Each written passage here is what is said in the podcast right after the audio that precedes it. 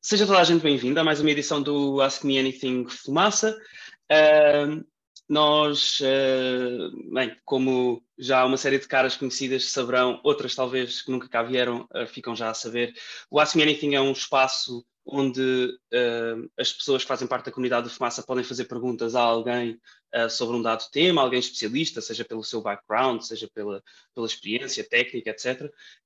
Nós, como vocês sabem, temos andado a fazer uma série de coisas sobre Saramago este ano por causa do aniversário, do centésimo aniversário do nascimento um, de, do, do José Saramago e Uh, tenho ideia até que algumas das, das, caras que eu estou aqui a ver tiveram no, no Inquietações que nós, que nós tivemos, onde, fala, onde lemos o um ensaio sobre lucidez e discutimos o um ensaio sobre lucidez. Uh, e depois desse, eu já tinha até, acho eu, sugerido que íamos fazer mais qualquer coisa sobre o Saramago antes do final do ano. Lançámos o convite ao Zeferino um, para termos um Ask Me Anything com ele, onde pudéssemos falar sobre a obra do autor, e ele aceitou. Um, o Zeferino é fundador da Caminho e editor de uma grande parte da obra do, do Saramago e aceitou falar sobre ele, responder às vossas perguntas uh, e, e, portanto, queria agradecer muito. Obrigado, Zeferino, por estar aqui. Obrigado eu. Um, bem, como é normal, um, nós estamos a gravar esta conversa porque vamos depois publicá-la em áudio no canal Extras do, do podcast, portanto, vai ficar disponível para outras pessoas verem.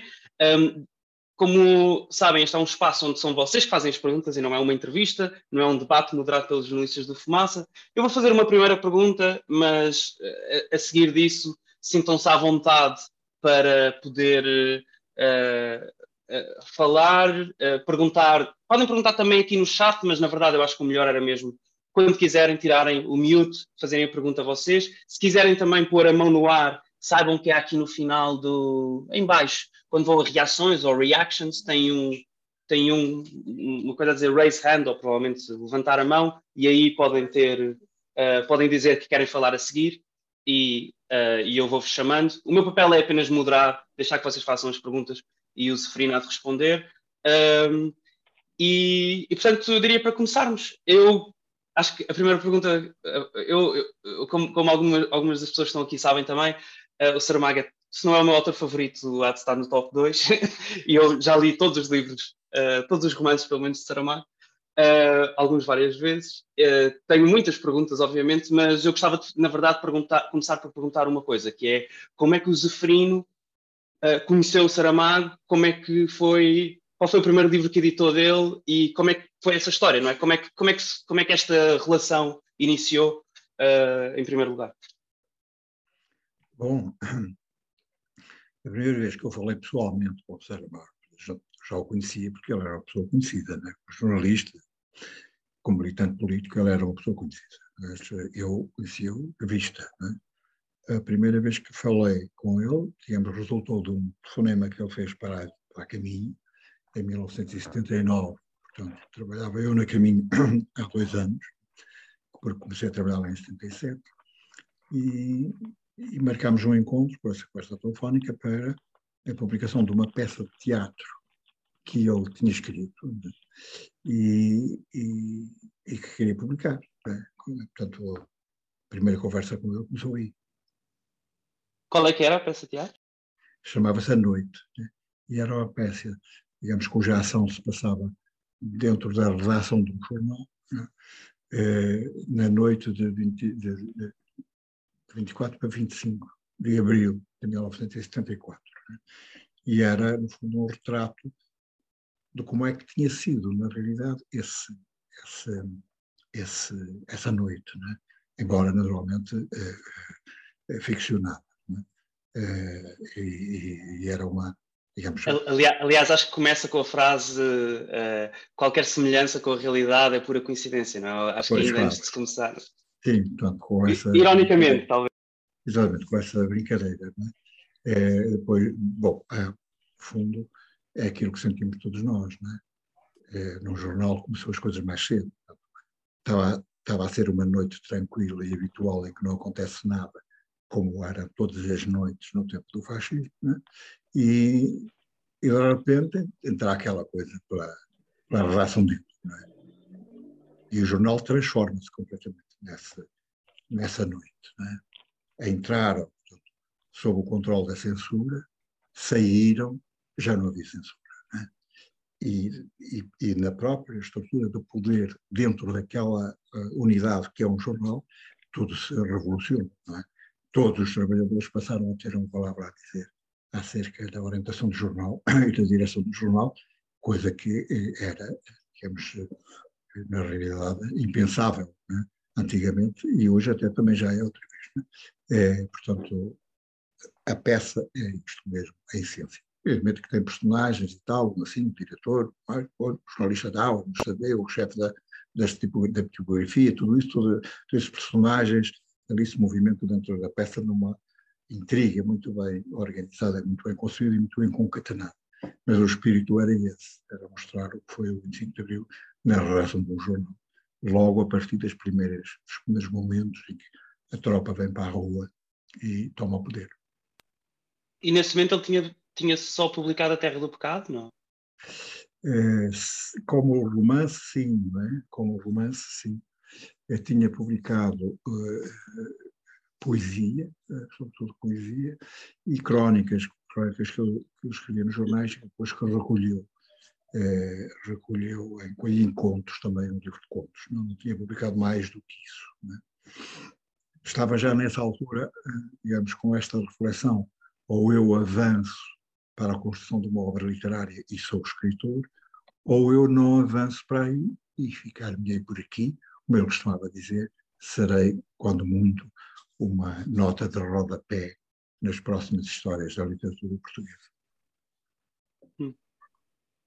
Quem gostava de fazer a próxima pergunta?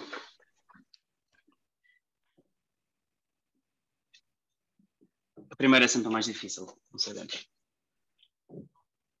Esta não é a primeira, esta já é a segunda, por isso. Vasco, força. Olá, olá a todos. Olá, Seferino. Eu, olá, boa, noite. Curio... boa noite. Eu, curiosamente, nasci em 1977, portanto, eu tenho idade da caminho. e, e, e, e, cresci com ela, cresci com uh, a Rosa Minha Irmã Rosa, com toda uma aventura, etc.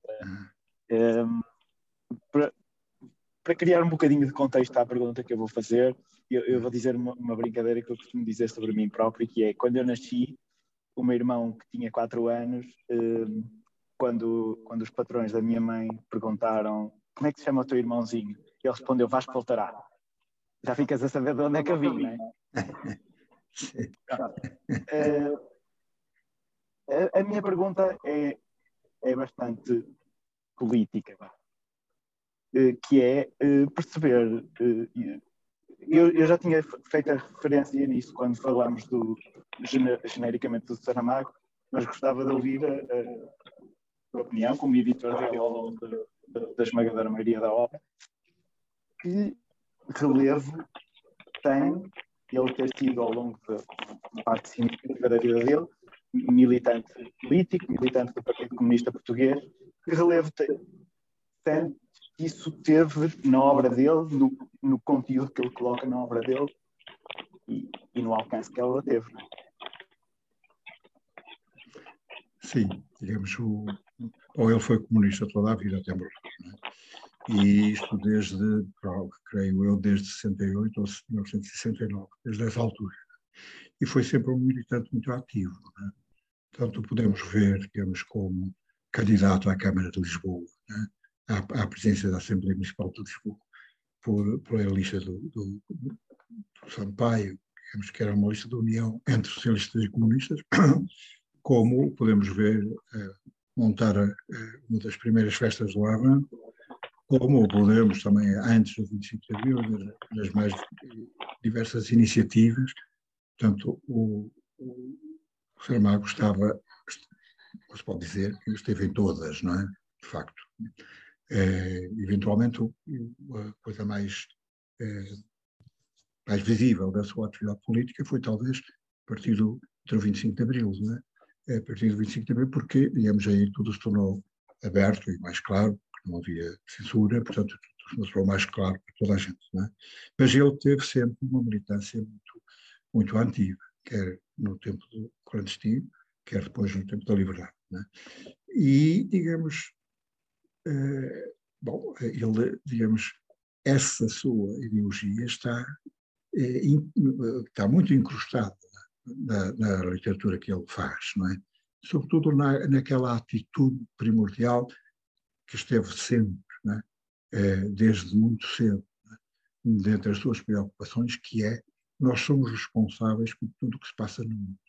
E a nossa obrigação é tomar partido. E a nossa eh, eh, obrigação é lutar contra o mal a favor do bem. Esta era a atitude básica de que, que, que ele partia, né? para viver e para escrever. Né? E, portanto, o, e encontrou, digamos, aquela forma que nós, que nós conhecemos, é, é, é, que, que, está materializada nas suas obras. Há uma obra que ele não chegou a publicar na altura em que a escreveu, que, que se chama A Clara Boia, né? que é um romance que ele nunca publicou, digamos, ele deve ter escrito a Clara Boia fins dos anos 40, princípio dos anos 50, portanto, de maneira muito recuada, não esqueçamos que ele nasceu em 1922 e, portanto, em 52 ele tinha 30 anos. Já tinha publicado um livro, que é esse tal da, Viúva, né? e, e o Terra do Pecado, conforme se pretende, e, e, e, portanto, já tinha escrito esse romance, né? que, eh, que nunca chegou a publicar. Um amigo aconselhou a mandar o romance para o entregou mesmo o romance no, no Diário Notícias, na editora do Diário Notícias, mas eles, aquilo acabou metido dentro do, do armazém, esquecido no armazém, portanto só recuperaram já depois do Saramago ter eh, ganho o Prémio Nobel, encontraram aquilo. Né?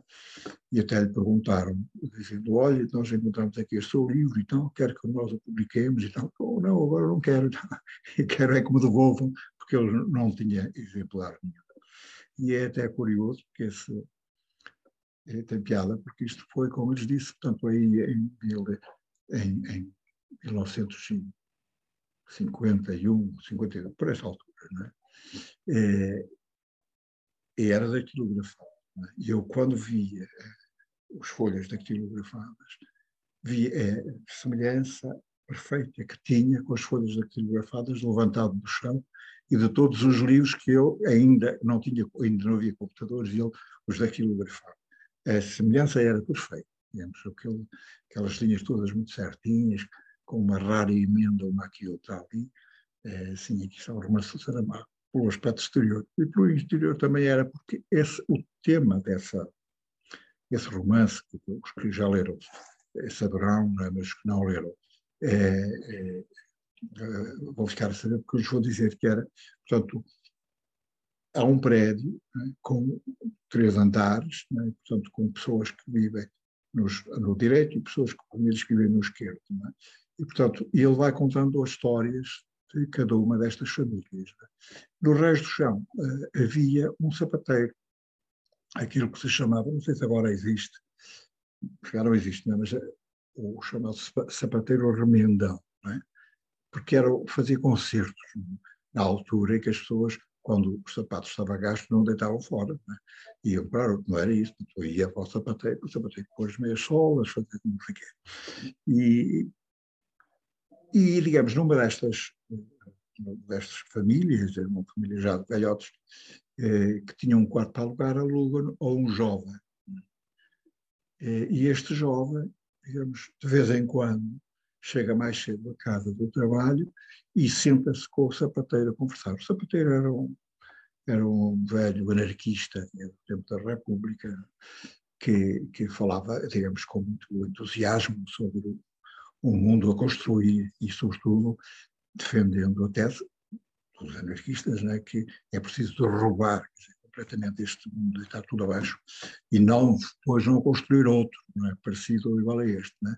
Não é preciso derrubar e instituir, digamos, uh, digamos o poder popular, manifesta formas de democracia direta, esse tipo de coisas, não é? Uh, este jovem, este jovem uh, não quer nada disto.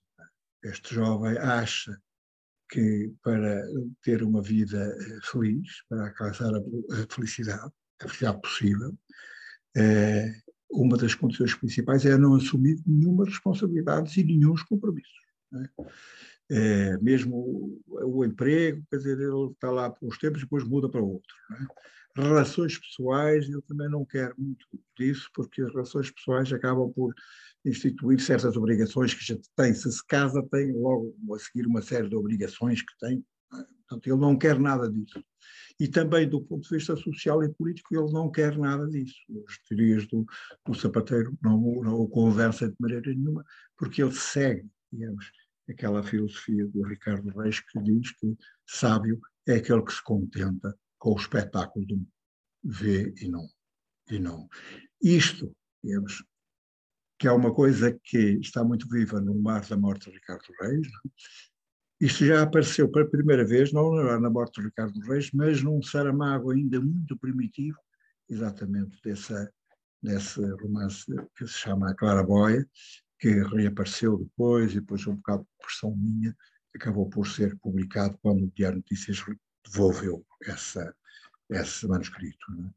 É? É, mas, portanto, a atitude do Saramago é esta. É? um, é, é um militante comunista, ou seja, que se sente responsável do que se passa no mundo e, portanto, atua em conformidade, de acordo com as suas ideias, evidentemente. Quem quer ir a seguir? Não sei se respondi à sua questão.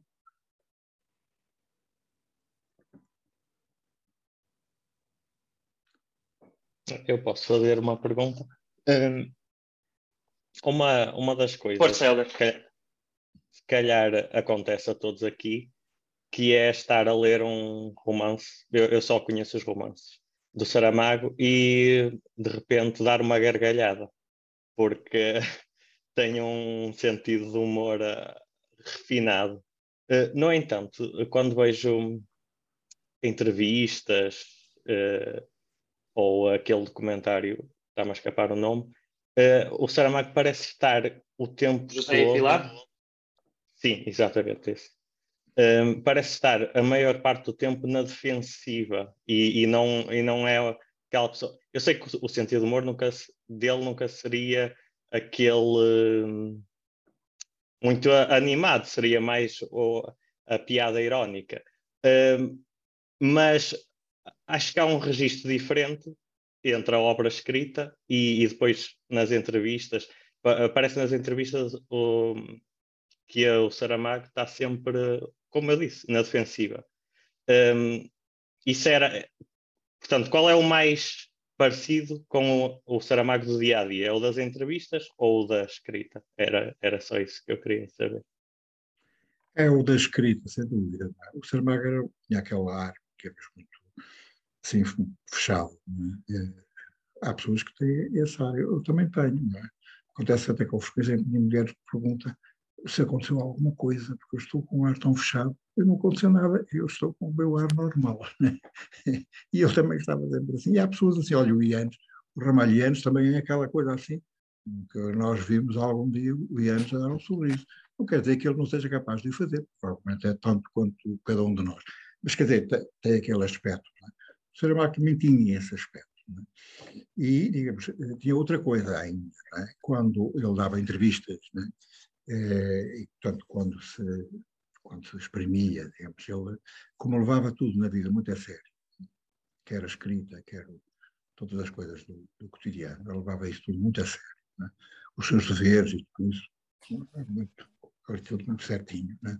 Ele admitia pouco que se brincasse com ideias importantes, ideias sérias. Né? Agora, esta é, digamos, a imagem pública do Saramago quando nessas circunstâncias de ser entrevistado, estar a intervir num comício, fazer uma, uma coisa pública. É? Em privado, não, eu era era um tipo bastante divertido, não é? muito divertido, muito vivo e com conversa muito viva. É, gostava de comer bem, não, é? não resistia a um prato de bacalhau assado. É?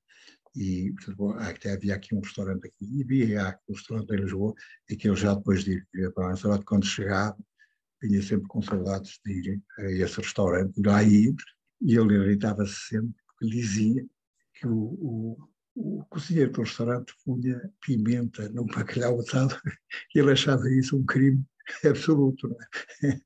Mas era muito divertido quando nos punhamos então, nos punha a conversar com as pessoas, a brincar com elas. Era uma pessoa extremamente simpática e divertida. Portanto, eu admito que sim, que tenho estas duas componentes da sua personalidade que tivessem presente numas ou noutras circunstâncias.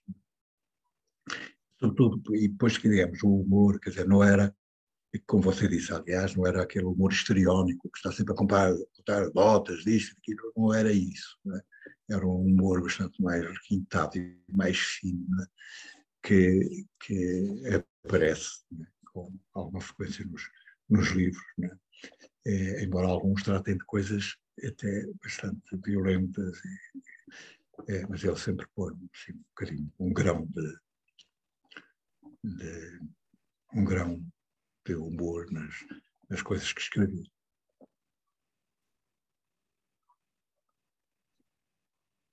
Quem quer ir a seguir? Força, Inês.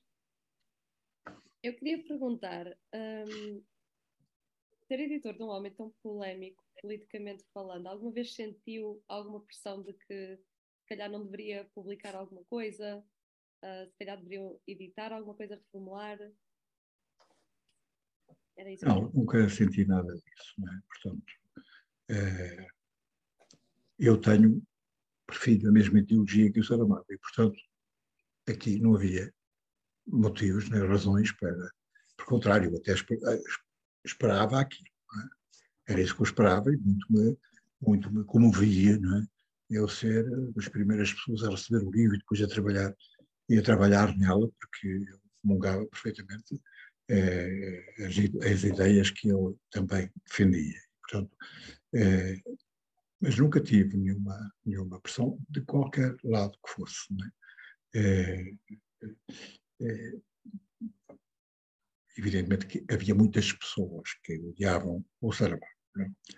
Algumas por causa das ideias, se ele, e sobretudo se ele não fosse tão, tão militante nas suas ideias. É, há pessoas que são, têm a mesma ideologia, mas são um pouco mais maleáveis, digamos assim. Sim, pois, claro, com certeza e tal, não, não incomodam as pessoas. O Saramago às vezes incomodava as pessoas um bocado, né?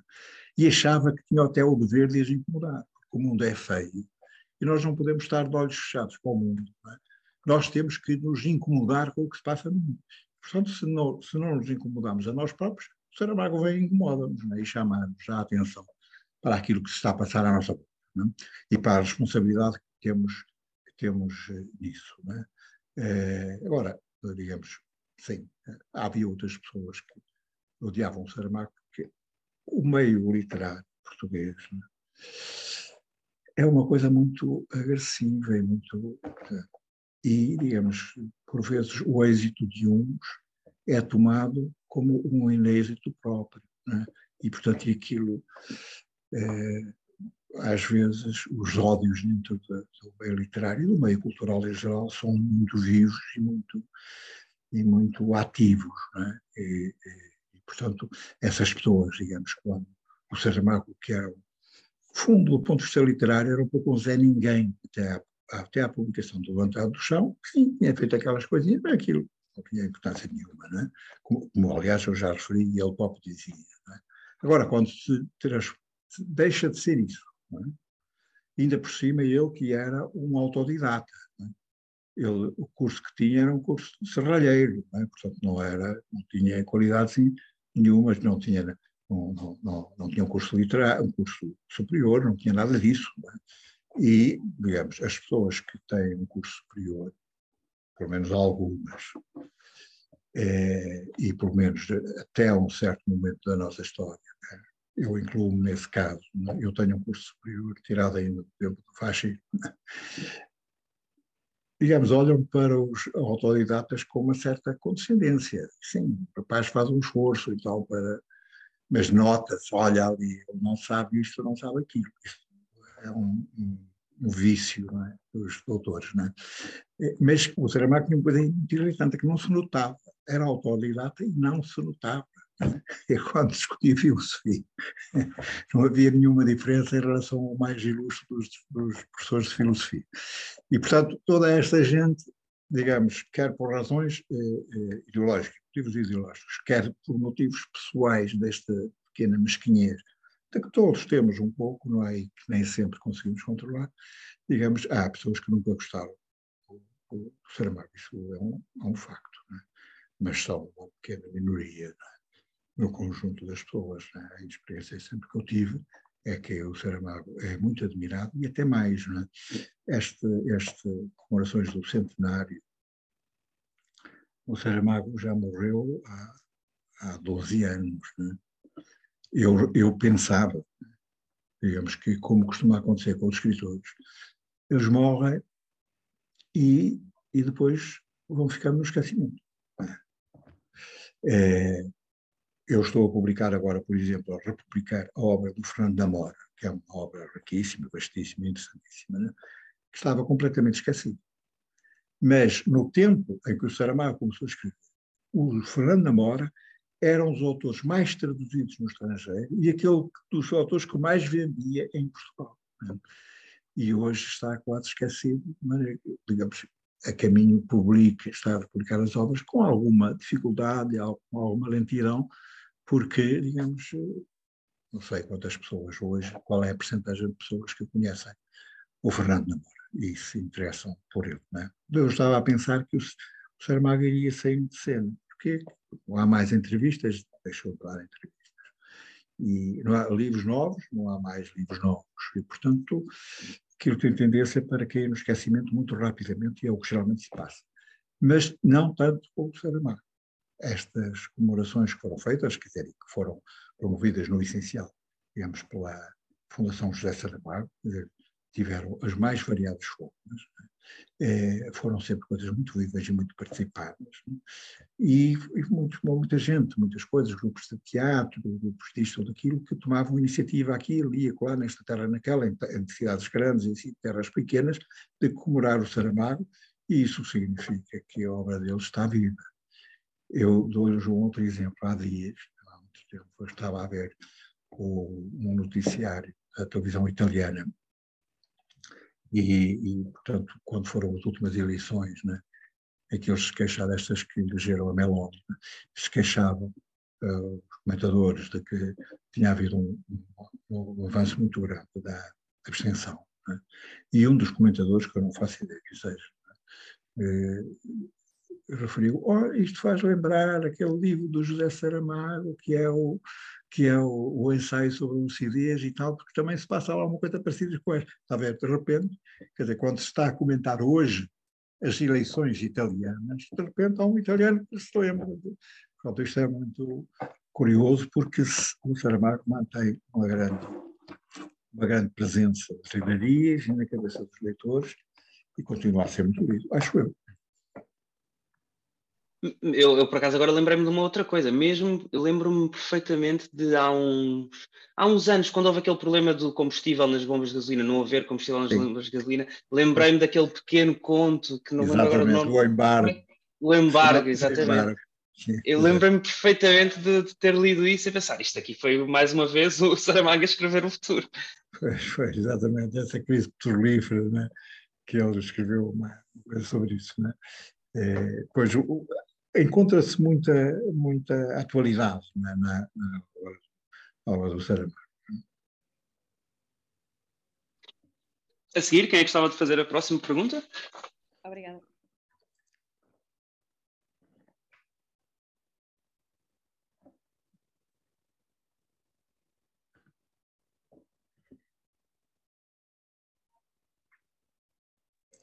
Não há perguntas ou desligaram eu não estou a ouvir nada. Não, não, não. Até agora não houve nenhuma. Alguém quer fazer alguma pergunta? Senão eu vou fazer uma. Eu acho que vou fazer uma. Eh, deixa-me deixa Vai, Vasco. O Miguel também quer. Ok. Vasco e depois Miguel. Força. Eu, eu, tenho uma pequena curiosidade sobre um episódio que eu já ouvi falar e que me é distante e tenho a certeza que o Seferino está por dentro o suficiente para nos explicar o que é que aconteceu na, à data uma, uma suposta candidatura que era uma candidatura por Portugal e, portanto, era o Secretaria de Estado da Cultura a, a, a fazer uma determinada escolha. E se não estou em erro, a obra que era para ser escolhida do Saramago era o Evangelho segundo Jesus Cristo. Uh, e, e corrija-me se eu estiver errado nisto tudo. Na altura, o secretário de Estado da Cultura era Sousa Lara e houve uma espécie de uma censura, digamos, uma não escolha de Saramago nesse, nesse, nesse ano. Sim. Ou seja, eu, eu, eu, ouvi falar disto tudo assim, muito pela rama. Já investiguei um bocadinho, mas não confiei muito nas fontes do que é que estava escrito. Uhum. Então gostava de ter assim uma outra perspectiva do que é que aconteceu nessa, nessa época. Sim. Bom, o que se passou na, nessa altura né, é que havia um prémio, um prémio europeu, que suponho que ainda há, né, e esse prémio, digamos, era. Eh, esse prémio era organizado e decorria da seguinte maneira: cada Estado-membro da União Europeia, eh, eh, digamos, sugeria para ser premiado um livro, um romance do seu país. Né?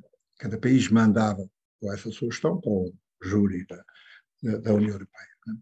É, o, é, o governo, isto é uma coisa delicada para, para, um governo, é? porque obriga o governo a tomar partido e os, numa coisa destas, e os governos não gostam, e eu percebo porque é que não gostam, é?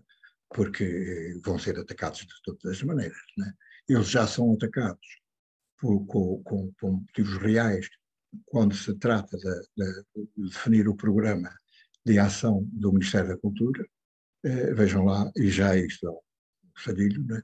já agora tomar partido pelo Saramago ou pelo Lobo Antunes, isto dá uma polvorosa. E os governos tentam escapar a isto, e o nosso governo, nessa altura, e os, os governos anteriores, porque já sei, isto foi um governo ainda do Cavaco Silva, eh, portanto, escapava a isto, escapam como? Criando uma comissão, quatro, cinco ou sete, pessoas eh, supostamente capazes e independentes, para sugerir ao governo no meio fulano ou ciclano, no meio o livro A ou o livro B. E, e digamos, desta vez, digamos, fizeram, fizeram isso mesmo. É? Esta, esta tal comissão, que eu não sei quem, quem é que a constituía, mas era uma coisa composta, digamos, eh, com, pensando politicamente, uma coisa politicamente correta, digamos assim. Eh, e eles sugeriram, esta comissão sugeriu ao governo que apresentasse um, o romance do Saramago, que era o Evangelho segundo Jesus Cristo. E isto foi para a, a, gabinete do, do Santana Lopes, do Ministro da Cultura, que era o Santana Lopes, que atirou para o, o, para o subsecretário da Cultura, que era o António Sousa Lara, que disse este nunca. E em vez de sugerir este, sugeriu um livro, propôs sugerir um livro da Agostina Bessa Luís. É, isto, digamos, é uma coisa de facto inaceitável, é? porque temos então a tal caso, digamos, eu gosto mais deste escritor, e, e não gosto daquele, e, portanto, digamos, isto não compete ao governo, não compete aos governos fazer esta decisão. É? E, e, isto, digamos, eu acho que é a primeira vez que acontecia depois do 25 de Abril. Nunca tinha visto uma coisa destas. É? É, e, portanto, é, e, e, nem era só não gostar, não é? O Sousa Lara disse que, era, que, o livro era um atentado à moral. Exatamente, era uma, e, e, com razões ideológicas, dizendo que era um atentado contra o povo português, porque o povo português é maioritariamente católico e o livro era um livro de um ateu, quer dizer, tudo isto, digamos, eh, é uma coisa completamente inaceitável e a verdade é que, digamos, é, as coisas depois tiveram que revertê-las e, e, portanto, para calar o escândalo. É? É, o Saramago disse, não, portanto, isto foi muito muito, muitos protestos, muitas coisas, abaixo assinados e tudo isso, não é? Eh, o Sr. Marco também deu não sei quantas entrevistas e, e ele disse que, digamos, bom, se o governo do Sr. Cavaco Silva faz, este, faz esta patifaria, então não me convidem nunca para mais nada porque eu não vou. Não é? Ficam já avisados que não vou. Não é? Passados há muitos anos, alguns anos, não sei quantos, não é? era primeiro-ministro. O, o que era na altura em que isto se passou, Luís Gonçalves, que era o Dom Barroso, é? e o Dom Barroso, aquilo incomodava era a Ministra da Cultura, aquela, agora não lembro, o nome dela, é, acabaram por pedir ao Saramago levantasse essa sua decisão. Não. E o, e o Saramago disse, não, eu disse que exigia desculpas públicas. Portanto, quando os senhores disseram em público que fizeram mal em sanear-me, né? então sim, eu, e, e fizeram. O Dom Barroso né? acabou por fazer uma declaração eh, dizendo que aquilo era uma coisa inaceitável e tal, e foi um erro, e pronto, tudo bem. Né? Tudo voltou, digamos, já à sã convivência democrática. E, e pronto, mas foi isto que, foi isto que, que aconteceu. É claro que o protesto, ou aqui a reduzir, o protesto que houve na altura foi muito generalizado, porque ninguém estava de acordo com o Sousa Lara, né? ninguém estava de acordo com ele, porque é, já tinha acontecido o 25 de Abril e aquilo não era aceitável de maneira nenhuma. Era, era, era um voltar ao lápis azul, né? Exatamente, exatamente. Obrigado. E, e desculpa, Miguel, que eu cortei-te. Vai, Miguel, vai, Miguel. Uh, essa. Aliás, a minha, a minha pergunta já estava bastante relacionada, um, que é depois de ter saído de Portugal, ou na sequência de ter saído de Portugal, se enquanto editor notou que, que isso teve algum impacto na produção literária, ou mesmo na, na perspectiva que ele tinha sobre, sobre o que fazia. Eu acho que não teve, não é? Portanto, ele saiu, portanto, nessa altura, pouco tempo antes né, de, de, ter ganho o Prémio Nobel. Né? E, não, e, e, acho que não. É? Eh, há aqui, em todo caso, uma parte, digamos, podemos dividir, se quisermos, né? podemos dividir a obra do Saramago em duas partes, né? é, em duas partes perfeitamente definidas. Né? Uma parte em que o tema é sempre um tema português, o levantado chão é o Alentejo, né? o, o Memorial do Convento é a construção do Convento de Mafra e é o Templo de João V, né? o morte de Ricardo Reis é o dos anos 30, né? E, e, e, o Fernando Pessoa. Né? Sempre há um tema português. Por acaso, no Evangelho segundo Jesus Cristo, é o primeiro que o tema não é português propriamente dito. Né? Podia ser escrito por um escritor de um país qualquer. Né? É, é mas a partir daí, o Saramago é, avança numa outra direção. Os livros deixam de ter um tema propriamente português e passam a ter um tema universal. É? O exemplo mais representativo e mais completo, talvez, disto é o ensaio sobre a cegueira, é? que não se passa em Portugal, passa-se num país que não sequer é, é definido qual é. é? Portanto, passa-se. Ele dizia, digamos que, digamos, até o ensaio sobre a cegueira, tinha, eh, digamos, como escultor, tinha tratado de desenhar o exterior da escultura. Né? Eh, a partir dessa altura, digamos, escavou o fundo para ver o que está, o que está dentro, por trás, o que está por detrás de toda esta, de toda esta aparência exterior. Né? É, sim, isto, isto corresponde, digamos, ao facto que se passa. Né? os livros posteriores não têm já nada a ver com, com Portugal e têm tudo a ver com Portugal, não é? portanto já não, mas já não é contar uma história que se passou ali em cima ou ali embaixo, já não é isso, é outra coisa, digamos, o caráter universalista, cosmopolita e universalista da obra do Saramago eh, firmou-se eh, talvez isto, aliás, tenha contribuído para, eh, digamos, tornar mais forte digamos, e, e, mais extensa a penetração da obra do Saramago nos mais variados países e o Saramago está publicado em todo lado, né, de facto. Poucas coisas dele não terão, não terão deve, ou melhor, deve ser uma coisa muito pequena no, no aspecto planetário, deve ser uma coisa muito pequena quem não tenha publicado, pelo menos uma obra do Saramago. Eu estava agora a tentar lembrar-me, e eu acho que, na verdade, depois do, ou a partir do ensaio sobre a cegueira, só a viagem do elefante é que tem, na verdade, um espaço geográfico, não é?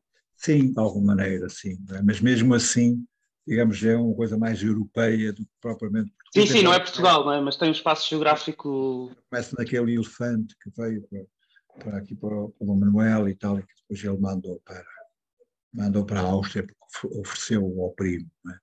E, portanto, é mais uma coisa. digamos, o livro é mais sobre elefantes, é? que é um bicho simpático. que nós, humanos, que nós somos capazes das maldades que somos capazes de fazer se até tratamos assim um elefante. Né? Até um elefante tratamos desta maneira. Mais perguntas?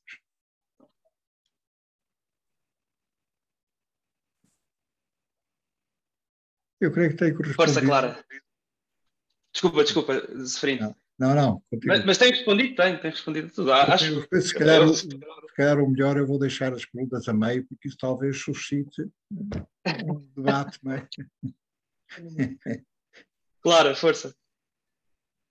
Um, então, a minha pergunta era mais na direção de conhecer mais a sua relação direta com a obra de Saramago e perceber uh, sobre o caminho e o percurso desde o momento em que recebe o primeiro texto até ao momento em que a obra é publicada? Se faziam assim muitas alterações significantes ao enredo ou que tipo de alterações e se tem exemplos ou histórias engraçadas? Bom, o Saramago tinha uma característica que é uma coisa que os, que, é, que os editores adoram. Primeiro, é, trabalhava a sério. Era um trabalhador sério. Ele próprio dizia que escrevia uma, duas, três páginas no máximo por dia. É? O que é um excelente ritmo, a ver, portanto, vamos pôr a média, portanto, duas páginas por dia. É? Eh, ao fim de um mês tem 60 páginas e ao fim de dois meses, 10 meses tem 600 páginas. Portanto, não, não é trabalhar pouco, é? é trabalhar bastante. É? E, e, e, portanto, ele tinha uma particularidade, é que, como eu já lhes disse, a propósito do tal livro, é, que é a Clara Boia, é? que ele trazia, é no tempo em que os livros, os autores dactilografavam os livros, não, é? não havia computadores, nada disso, ele trazia aquelas folhinhas, aquelas centenas de folhas, todas muito bem dactilografadas, todas muito limpas, é? com uma outra emenda aqui e ali, toda muito. E aquilo era uma coisa deliciosa, porque, digamos, como é que se fazia na altura? É? digamos, a gente pegava naquilo, depois, eventualmente, se houvesse corações a fazer, fazia as mesmas livros, levava aquilo ia para a tipografia e um, um, um, trabalhador lá da tipografia, que era o linotipista, ia compor aquilo, né? escrever aquilo outra vez. Né? É, e, portanto, aquilo tinha que ir claro para o linotipista, né? e nem sempre ia. Né? Quer dizer, o Saramago ia sempre, né? mas de outros autores, às vezes que ia arriscado, coisas. às vezes até eu continua na página nas costas da página, não sei quê, e o, e o linotipista, que era como se chamava esse trabalhador, tinha que se desenrascar, mas claro, quanto mais complicado aquilo era, mais gralhas ele dava, mais trabalho dava para as provas, o Saramago era uma limpeza, é? e, e, e, portanto, é, ou ele entregava, e, e ele tinha outra particularidade, né? que com frequência chegava aí a janeiro ou fevereiro e dizia, olha, eh, este ano tens livro, conta lá, uh, até ao fim de julho eu entrego o livro. Isto é precioso, porque, digamos, a gente faz uma, uma, uma planificação, né? digamos, a partir da altura os livros dele tinham uma tiragem inicial muito elevada. Chegámos a publicar livros, primeiras edições com 90 mil exemplares, portanto isso consome muito papel e aquilo permitia-nos comprar o papel com o tempo e não ter depois situações desagradáveis quando lá chegava. É? Pronto, e ele, do modo geral, cumpria né? estas, estas eh, perspectivas que ele dava quanto à entrega dos originais. Né? E, portanto, aquilo não levava a grandes coisas. A gente lia né? e podíamos dizer, digamos, havia uma coisa curiosa que eu digo, ele ficava furioso, mas eu, eu digo na mesma, é? que era, a primeira alta altura, nós começamos a ver que apareciam nos livros que eu, que eu escrevia algumas palavras em português que a gente não conhecia, não ouvido falar. Íamos ao, noticiar, ao, ao, dicionário e a palavra lá estava. Mas, quer dizer, não era uma palavra muito usada. E a gente começa a pensar naquilo e dizia, isto é o espanhol. Vem lá e o dicionário. E a dicionário espanhol, esta, os usam esta coisa. Nós também já e dizíamos, olha aqui, tu não achas que... Não, não é pensar nisso. Não, senhor, então, é, vai lá ao dicionário, vai lá ver se mostra para Ah, para então usa-se, sabe o dicionário? Usa. Então. havia, mas havia coisas que, que, não tinha nada de nenhuma importância especial, porque eu não, não tenho, né? mas, mas, portanto, fazíamos essa leitura, havia assim outra coisa ou outra sugestão que nos poderíamos dar, mas são coisas que eu escrevia com muito cuidado. É? Eu via muito bem aquilo que fazia e, e portanto, aquilo era, era um prazer trabalhar com ele. É? Mas há um episódio que hoje vou contar, é? já contei várias vezes, eventualmente alguns vocês já ouviram, é? que foi, que se passou com, com o Memorial do Convento. É? O Memorial do Convento saiu em 1982. Né? Ele entregou o livro e, portanto, nós começamos a trabalhar para o livro estar pronto em novembro. Os editores, para estes livros, assim com mais impacto, preferem esta altura do ano, é? porque é a altura em que as pessoas compram mais livros. É? Está mais ou menos calculado que entre, digamos, entre setembro e dezembro se vendem 40% dos livros que se vendem ao longo do ano. Portanto, as pessoas consomem muito aqui, porque há depois também aquela coisa das ofertas de Natal, e portanto muita gente oferece livros e tal, e, e portanto a gente concentra para aqui. E fizemos o livro, livro saiu a primeira quinzena, não é o dia, não é? mas a primeira quinzena de novembro.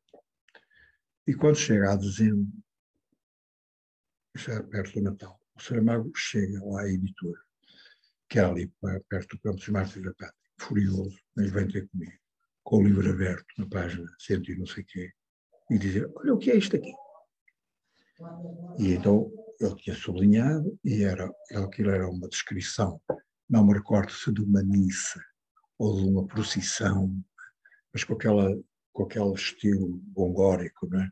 muito sonoroso e tal, eh, que ele usava, né? e, em particular neste livro. Né? e, e falava de fazer uma descrição dos ruídos, dos sons, daquela coisa, né? e de repente aparece na descrição desta procissão, desta missa, aparece duas palavras misteriosas que era escritor operário. Isto, mas olhava para aqui, escritor operário. É isso aqui fazer o escritor operário? E ele diz, vocês é que sabem. É bom. Então, chamei a funcionária que as provas né? e disse arriscar as provas, porque a gente fazia duas ou três provas né? e guardava as provas, por caso de haver problemas, poder ir a consultar. Né? Lá traz as provas e não estava, aquilo no, o escritor operário não aparecia nenhuma das provas que tínhamos revisto. Né? E, digamos, a gente olhava, mas como é que pode ser? Não é? Se não está nas provas, o que é que aconteceu? Só pode ter acontecido na tipografia. E eu meti-me no carro e lá fui à tipografia, chegar em Odivelas, né?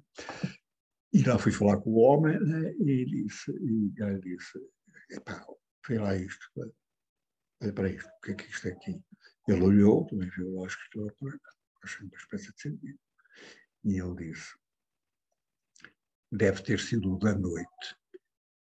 Chamou da noite, né? da noite era do turno da noite, o, o impressor do turno da noite.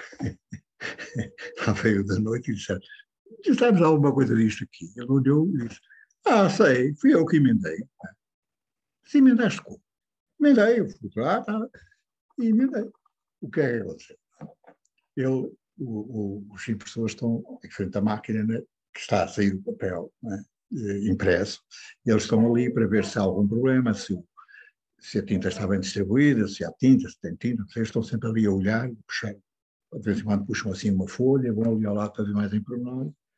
E neste trabalho, né, ele deve ter olhado para o texto e viu uma duas palavras que é estridor operático.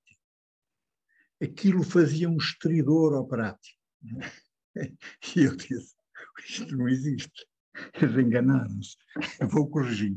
E então deitou aquela, aquela linha fora, aquela linha de chumbo que fazia no linotipo, foi ao linotipo, fez uma linha nova o teu escritor operário já está.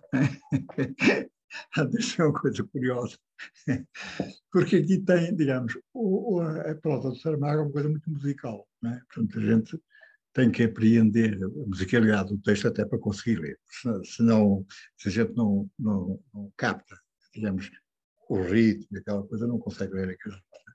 E, e portanto, e, e se a gente vir do ponto de vista da prosódia, tanto faz escritor ao prático como escritor operário. Né? Tem o mesmo número de sílabas, tem a tónica exatamente no mesmo sítio, portanto aquilo soa sempre bem. e este foi um episódio curioso, depois já, digamos, saiu logo em janeiro, saiu uma nova edição, e, bom, nessa altura corrigimos, mas eu ainda tenho aqui em casa um exemplar dessa primeira edição do, do escritor operário. e, aliás, eu vi há dias numa alfarrabista, porque eu ouvi, eu frequento a alfarrabista, num catálogo de uma alfarrabista, uma primeira edição do Moral do Convento, é vendida, que estava a ser vendida a 150 euros. Portanto, eu acho que o livreiro já deve ter percebido que daqueles exemplares não há muitos. Não é? Aqueles exemplares não há muitos. tá. Muito bem. Próxima pergunta. Quem gostava de fazer? Força, António. Ou oh, Inês. Bem, António. Força e a seguir, Inês. primeiro que eu já fiz, sim. Boa noite a todos, antes de mais.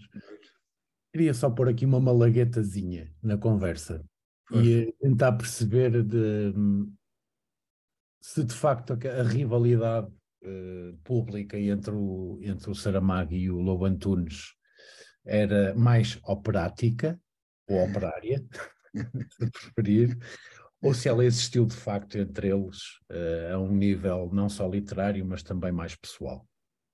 Porque em Portugal tínhamos duas falanges, não é? Exatamente.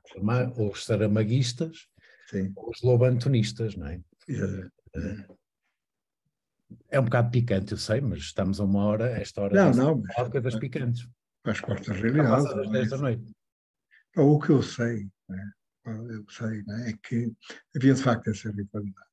Como eu disse, no meio literário está cheio de rivalidade. Umas expressas, uma tem, umas têm expressão e outras são subterrâneas. Né? Mas isso existe. Existia naquela altura e existe hoje. Né? E, hoje continua a existir. Eu conheço autores de hoje em que se passa exatamente o mesmo que se passava há 50 anos com os autores da, da, da época. E isto eu penso que, digamos, ou enfim, dizer, não, é, não é recomendável e é condenável, evidentemente. Né? Mas, digamos, o que acontece é que, da minha experiência, um escritor quando escreve um livro e o vai publicar, põe tudo no livro. Põe-se todo no livro. Se aquilo não corre bem, digamos, é uma coisa desastrosa. É? E, no fundo, é como se fosse um filho. É? Se o filho tem problemas, isto é uma coisa desastrosa para o pai. É? Porque, e, e, os escritores estão já metidos dentro disto. Eu continuo, como eu disse, não vou agora aqui falar casos concretos, mas continuo a, observar isso mesmo. É? E essa rivalidade e essa coisa. É? Às vezes, quer dizer, o êxito alheio prejudica o meu. Dizer, se, aquele é, se aquele é que tem o prémio Nobel, já não vou nunca ter prémio Nobel nenhum, é? visto que preferiram aquele. É? Portanto, isto, e a gente agora, se nos colocarmos fora, eh, isto tem a sua importância. Não é? Uma coisa é ter prémio Nobel, outra coisa não ter. Né? Portanto, digamos aqui, chegado aqui a gente percebe o mecanismo que leva a essa situação. E, e, digamos, e essa rivalidade se existia. Era uma rivalidade, acho propriamente, exclusivamente eh, literária, por motivos literários. Digamos, no, o Saramago é de uma origem muito diferente da do António Lobantunes. Né? É, o Saramago era filho único porque o irmão mais velho morreu era ainda criança. Né? O António Lobantunes não, é uma família de, de, brilhante. O João Lobantunes, que era o grande que era coisa do cérebro, como tem essas, é, há tudo isto, né? como são, são duas pessoas completamente diferentes. É, bom, digamos, e aqui começaram a, a coisa. É? O, o Lobo Antunes, eu creio que a popularidade do Lobo Antunes né, antecede talvez um bocadinho do Saramago, é? embora ele é, fosse mais novo, é? e era até da, já da outra geração. É?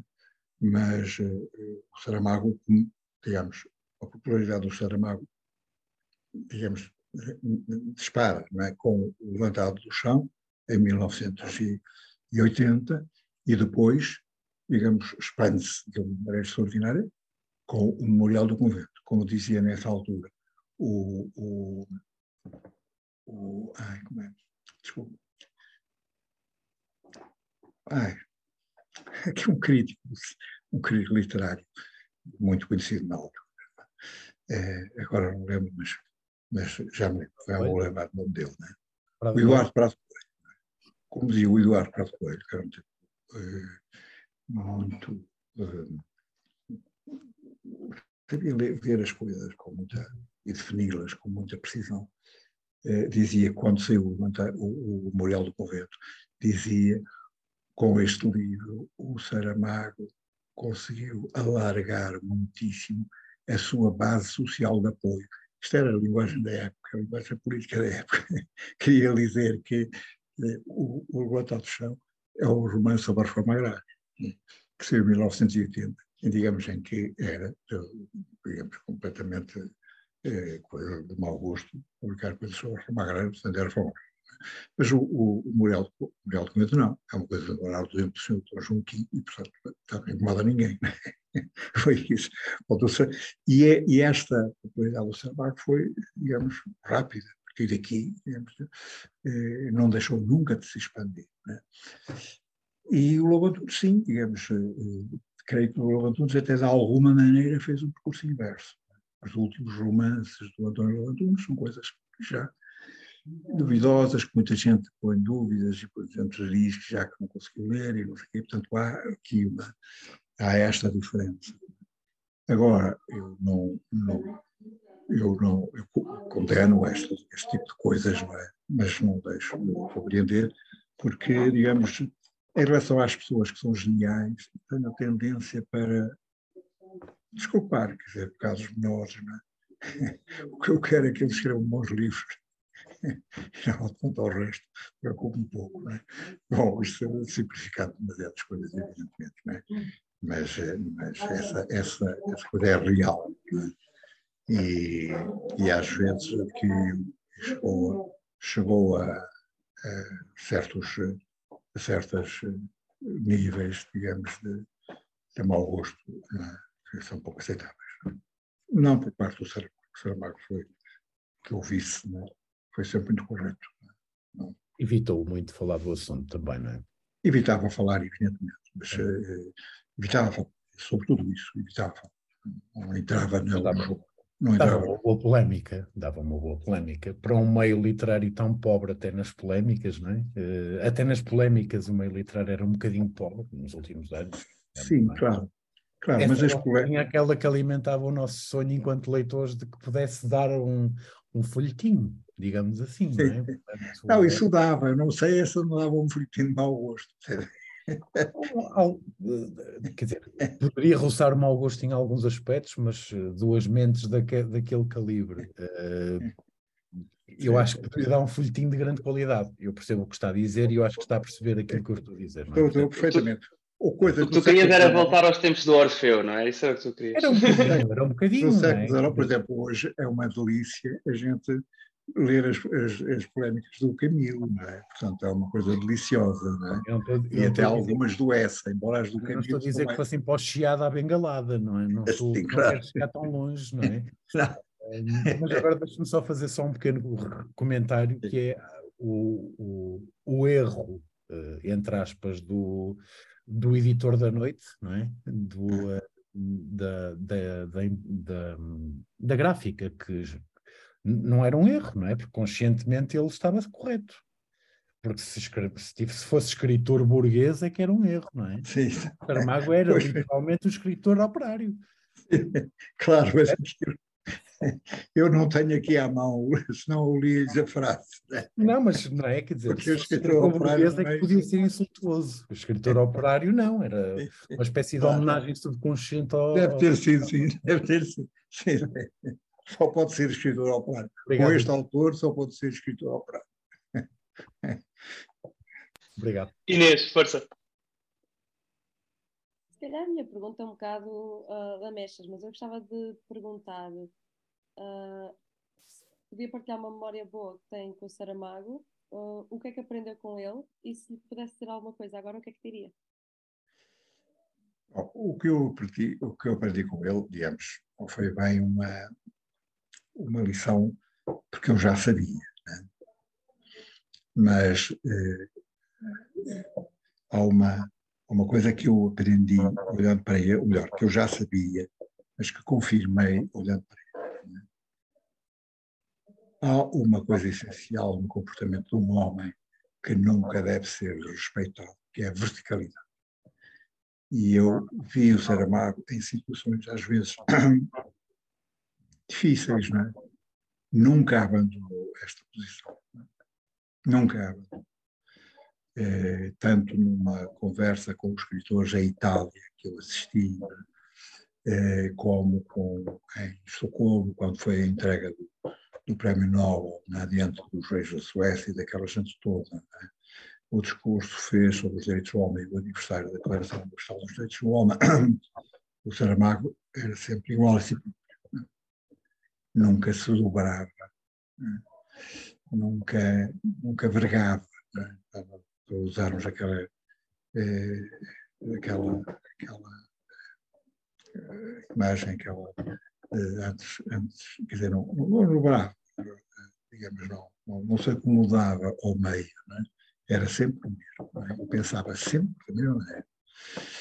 E, e, e era intransigente. Não chateava as pessoas, mas era intransigente. Quando se tratava de coisas fundamentais. É, e isso eu sabia, porque nós, digamos, enfim, isto é, está connosco, não é? Mas, mas o facto de ter observado, ter visto isto em ação, é? mostrou-me que sim, que digamos, é assim que se deve viver. O resto não vale a pena. Obrigada. Era isto que estava à espera? Era? Não estava à espera de nada, eu só queria ouvir a, resposta. Helder, força. Uh, eu, há, há uma coisa que a minha professora do secundário dizia que eu nunca consegui verificar, vou aproveitar agora para saber se é verdade ou não, ela dizia que o Saramago, em entrevista, uh, disse que os gregos e os romanos que já tinham contado todas as histórias e que agora o ofício do escritor era apenas tentar contá-las de outra maneira. Eu queria saber primeiro se tem conhecimento dele pensar isso ou dizer isso a miúdo e se concorda, porque a mim parece-me que das histórias mais originais o que o Saramago era dos escritores mais originais a criar, a criar histórias, pelo menos os que eu conheço. Uh, ou o ensaio sobre a lucidez, ou as intermitências da morte, ou uh, o ensaio sobre a cegueira, uh, parecem-me ideias bastante originais. Um, pronto, e era isso. Se, se, ele de facto dizia isso, e se o Zeferino, em certa medida, concorda ou não. Saramago dizia isso, e há muita gente que, que diz o mesmo, exatamente. Né? E na realidade, digamos, embora aquilo que nós conheçamos, conhecemos dos clássicos gregos e romanos, particularmente os gregos, seja uma pequena coisa, pequena quantidade de tudo aquilo que eles produziram, é, está mais ou menos calculado. Por exemplo, que nós conhecemos de toda a literatura e, toda, uh, e todo o pensamento grego, nós conhecemos qualquer coisa entre 7% e 10%. Eu acho perdeu-se. É? é, grandes pensadores gregos, é? nós, que escreveram obras importantíssimas, nós conhecemos apenas fragmentos. E sete ou oito fragmentos de obras. Portanto, não conhecemos mais nada do que isso. E, no entanto, digamos, quando lemos não é? É, esses clássicos, sobretudo os gregos, né?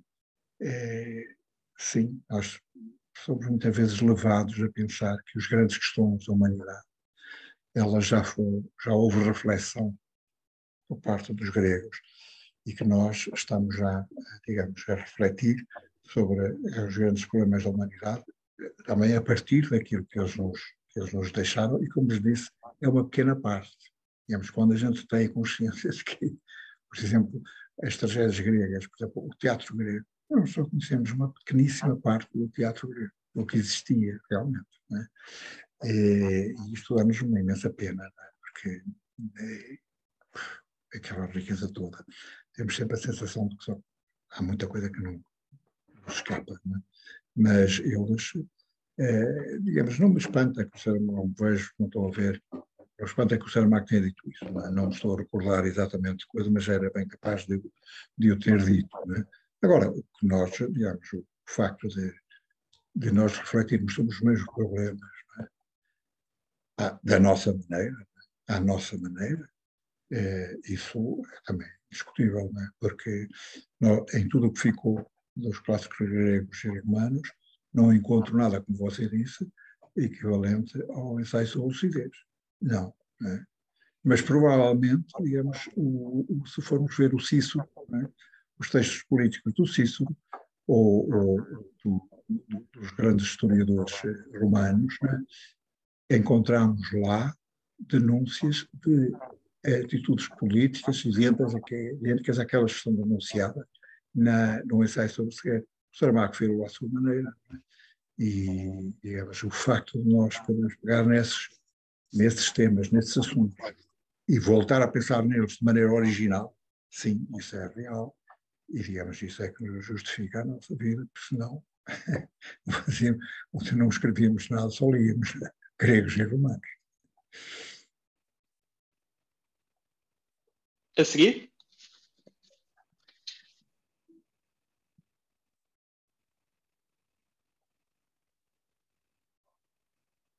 Eu, eu, gostava de fazer uma pergunta já agora, eu há bocado ia fazer, uh, e que era quando eu, quando eu li a primeira vez o primeiro livro de Saramago, o primeiro livro de Saramago que eu li foi o ensaio sobre a cegueira. Uh, devia ter, não sei, talvez 14, 15, não sei, mas foi mais ou menos pela mesma altura onde também se dava e estudava o Memorial do Convento na escola. E eu adorei o ensaio sobre a cegueira. Uh, quando li o Memorial do Convento, e principalmente quando li o Memorial do Convento com a professora de português que eu tinha na altura, da qual não quero falar, uh, não, epá, não consegui ler aquilo até ao fim. Lembro-me até que li resumos e coisas do género para conseguir passar nos testes, fui perguntando a amigos e não sei quê. E eu fiquei sempre com a sensação e hoje até eu, eu, eu, sou fascinado com o Saramago. Depois, a seguir disso, li todos e li todos por ordem cronológica de publicação, pelo menos os, depois acabou por ser o Claraboia depois, mas eu fui lendo todos por ordem cronológica novamente. E quando falo sobre Saramago, há, há pessoas da minha geração, mais ou menos da minha idade, pessoas que estudaram na escola mais ou menos pela mesma altura que eu, eu sinto, sinto que é muito raro encontrar pessoas que têm o mesmo fascínio que eu e que até experimentaram ler outro livro do Saramago a seguir de terem lido o Memorial do Convento, porque muita gente diz, ah, não gostei, etc. E a verdade é que eu também concordo, para quem não tem, para quem não leu assim tantos livros, não tem uma cultura literária muito grande, tem 14, 15, 16 anos, não sei com que idade é que se lê, mas há de ser por volta dessa altura, é um livro duro, denso, difícil. Um, o Zefrim acha que é um bom livro para, para se dar a, aos jovens como iniciação à obra de Saramago? Bom, eu acho que o melhor livro de Saramago é o Ensaio sobre a Cegueira. E, embora, digamos, os outros têm as suas muitas virtudes, mas eu acho que ali nesse livro o Saramago atingiu, um, digamos, é o livro, digamos, mais, como é que eu ia dizer, é? mais mais simples. Ou seja, não quero dizer que ele utilizasse coisas, maneiras mais simplistas de escrever, não. Mas aquilo é o mais depurado. Mais do que simples, é um ritmo muito mais depurado. É? A história desenrola, estamos sempre, a história está sempre a correr.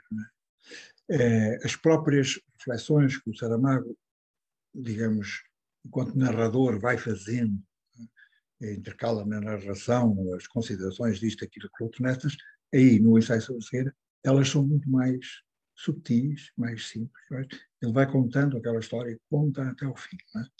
Está muitíssimo bem, digamos, estruturada a história. É? desde, o, desde a última, desde a primeira página à última página. É? Começa onde deve começar e termina onde tem que terminar. É? E, e, e, portanto, o, o, digamos, eu acho que se eu quisesse escolher para, para, uma obra para ser leitura no, no obrigatória no, no, secundário, eu escolhi essa. Né? Bom, depois, digamos, ali, digamos, mostra o Saramago em toda a sua eh, dimensão, é, porque tem uma outra coisa que é, que, que é fundamental no, no, romance, e particularmente num romance como este, né? que é aquilo, ao mesmo tempo nós assistimos a duas coisas, a um movimento de massas, que é o dos cegos, né? que tem um papel muito importante, digamos, porque ali é através desse movimento que o Saramago vai revelando né, o que foi a história da humanidade, né, ou uma grande parte da história da humanidade, por aí, né, e são milhares, é tudo isso, né, e ao mesmo tempo tem personagens que ele trata individualmente. Né, o médico, a mulher do médico, a rapariga estes diversos personagens, né, eh, que ele eh, combina com, esta, com este fundo, né, que faz daquilo um romance que é uma espécie de sinfonia perfeita.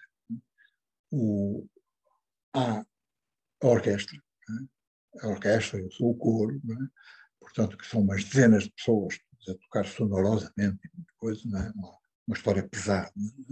E depois já, no meio disto, há uns solistas, né, que vão atuando, né, e digamos, e entre a atuação destes solistas e a, e a atuação da, da orquestra, daquele conjunto, é, digamos, está tudo muito bem equilibrado.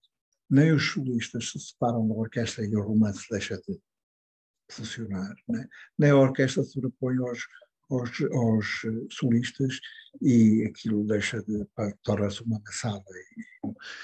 ele conseguiu, digamos, dar este equilíbrio à coisa, né? e parece-me que é uma, também pelo, pelo lado da, da, temática do livro. É? O que ele quer mostrar com o livro, com esse livro, é o que foi a história da humanidade. E se nós olharmos para ele, é? digamos, o crime, os crimes mais idiotas foram cometidos. E é preciso, digamos, expô-los, é? como expô-los à luz, é? para nós olharmos perante aquele espetáculo. Este é o que é o espetáculo do mundo. Quando o Ricardo Reis diz eh, contentemos-nos com, com observar o espetáculo, o espetáculo é este. Não é? E nós percebemos que não, que digamos que nós temos que fazer qualquer coisa. É? E então, digamos, eh, temos esses personagens muito ricos, é? com especial destaque para dois. É? A mulher do médico é? Eh, e uma outra coisa que ele gravava muito, quando lhe perguntaram uma vez se o que é que você acha, que é das outras coisas que você escreveu, o que é que gostaria que ficasse depois de você morrer. Né? E ele disse, eu gostaria que ficasse o, o Cão das Lágrimas, né? que é um personagem muito importante nesta... nesta e, e, que é, aliás, o único personagem, aliás, falámos sobre isso no, no nosso clube de discussão, no ensaio sobre a lucidez, é o único personagem, tanto desse como no ensaio sobre a lucidez, que tem nome, que é o constante, porque todo, nenhum dos outros tem nome. Pois sim, sim, exatamente. Bom, quer dizer, isso, ela era, foi o cão constante no fim, no final da, do, do, do, do, é, da, do levantar do chão. O cão constante. Aquela parte ah, final, eu não me lembrava. Não me lembrava aquela, que tinha aparecido aí. Aquelas linhas finais, é? portanto, que era o fundo, é, digamos, o 25 de Abril e tudo isso, não é? no Alentejo, né? ele diz lá e vão todos, vai este, vai o mau tempo, vai este, vai aquilo, vão todos, e não podia, e lá vai também o cão constante, podia lá faltar nesta, neste dia principal, e não sei o que, vou terminar assim agora. Portanto, mas aparece sempre, com frequência aparece um cão, né? Mas este cão é o cão de que, quando aquilo já, o livro já na parte final, né? é, aquela degradação é, de, de, daquela cidade, é? é, atingiu o, o inimaginável, é? porque, digamos, os mortos espalhados pela rua, que são multidão, e os cães, né, que não têm que comer, que comem os próprios cadáveres. E a, a mulher do médico, que, usando o, o facto de se ver, ela não estava cega, não é? saiu, eles estavam lá escondidos e guardados numa casa, ela saiu para ir procurar alguma coisa que comer, e, e ia para a rua, né? e a altura via aquela coisa toda tão desesperada, sentou-se num degrau e, e chorou, porque desesperada que estava por aquela coisa. E, e veio um daqueles cães, um daqueles cães que andava ali, veio para junto dela e limpou-lhe as lágrimas, lambeu, limpando-lhe as lágrimas. Né? Este é o cão das lágrimas, que depois, aliás, depois é importante ligar o ensaio sobre a cegueira com o ensaio sobre a lucidez, porque os mesmos personagens principais do ensaio sobre a cegueira reaparecem no ensaio sobre a lucidez. Né? E aí, aí aparece o observador. Aí também posso falar, se quiserem, um pouco desta destes dois livros que fazem. Eu, eu, eu, gostava muito, e tinha aqui como pergunta, para se vocês não tivessem perguntas eu fazer, que era exatamente se, quando se escreveu, publicou, editou o ensaio sobre a cegueira, já havia pelo menos a ideia, ou o plano, ou até a escrita do, do ensaio sobre a lucidez. Bom, eh, eu acho que não. É? Portanto, ele costumava, os romances costumavam surgir assim na cabeça, assim, nas mais variadas circunstâncias. E esse ensaio sobre a cegueira segundo ele disse, eh, digamos, apareceu-lhe de repente. Né? Estava ele, portanto, a almoçar, a jantar num romance, que, num, num restaurante que ele eh, frequentava muito, é ali em, em, na, na Moraria. Não, não era Moraria, ali, ali em São Bento, ali, perto ali. Eh, ele estava lá e de repente veio a ideia, e se nós fôssemos todos cegos? Se fôssemos todos cegos? Não, mas nós somos todos cegos ao olhar para a nossa história, somos todos cegos. E saiu-lhe daí esta coisa do ensaio sobre o cegueiro. E só bastante mais tarde é que saiu o, ensaio sobre o lucidez. Né? E eu acho que não. Ele, depois, bom, há aqui dois lados. Né? Isto é interpretação minha e, portanto, não, não, eu, é a minha opinião. Não é? Eu tenho a opinião do leitor. Não é? sou, e, e sou simples leitor. Saramago e tudo o resto. É? Mas há, há dois lados. Ao Saramago é otimista e ao Saramago pessimista. E na vida dele, é? e sobretudo na obra, estas coisas ele oscilava entre uma e outra. É? Entre uma atitude otimista, não vale a pena, se senhor, vamos para a frente, agora é que é, e há uma atitude pessimista, que não vale a pena. Quer dizer, já fizemos este caminho, já a humanidade já o percorreu várias vezes e foi sempre tudo fazendo fracassou. Não, não vale a pena. E, e, digamos, e havia estas. É claro que, no caso dele, o otimismo, de alguma maneira, sempre se sobrepunha. Né? Ele era um homem ativo, né? é, assumia responsabilidades, né? Não era, era incapaz de olhar para uma coisa e não ter uma opinião acerca dela. Né?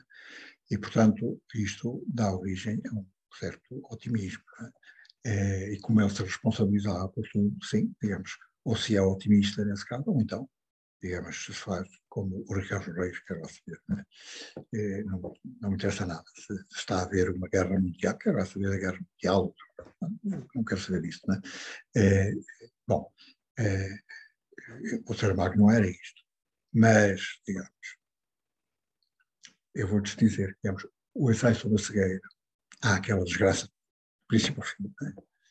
das patifarias que um homem é capaz de fazer e a multidão é capaz de fazer e faz, e já fez. É? Portanto, não, aquilo não é inventado, já, tudo aquilo já se passou mais ou menos daquela maneira.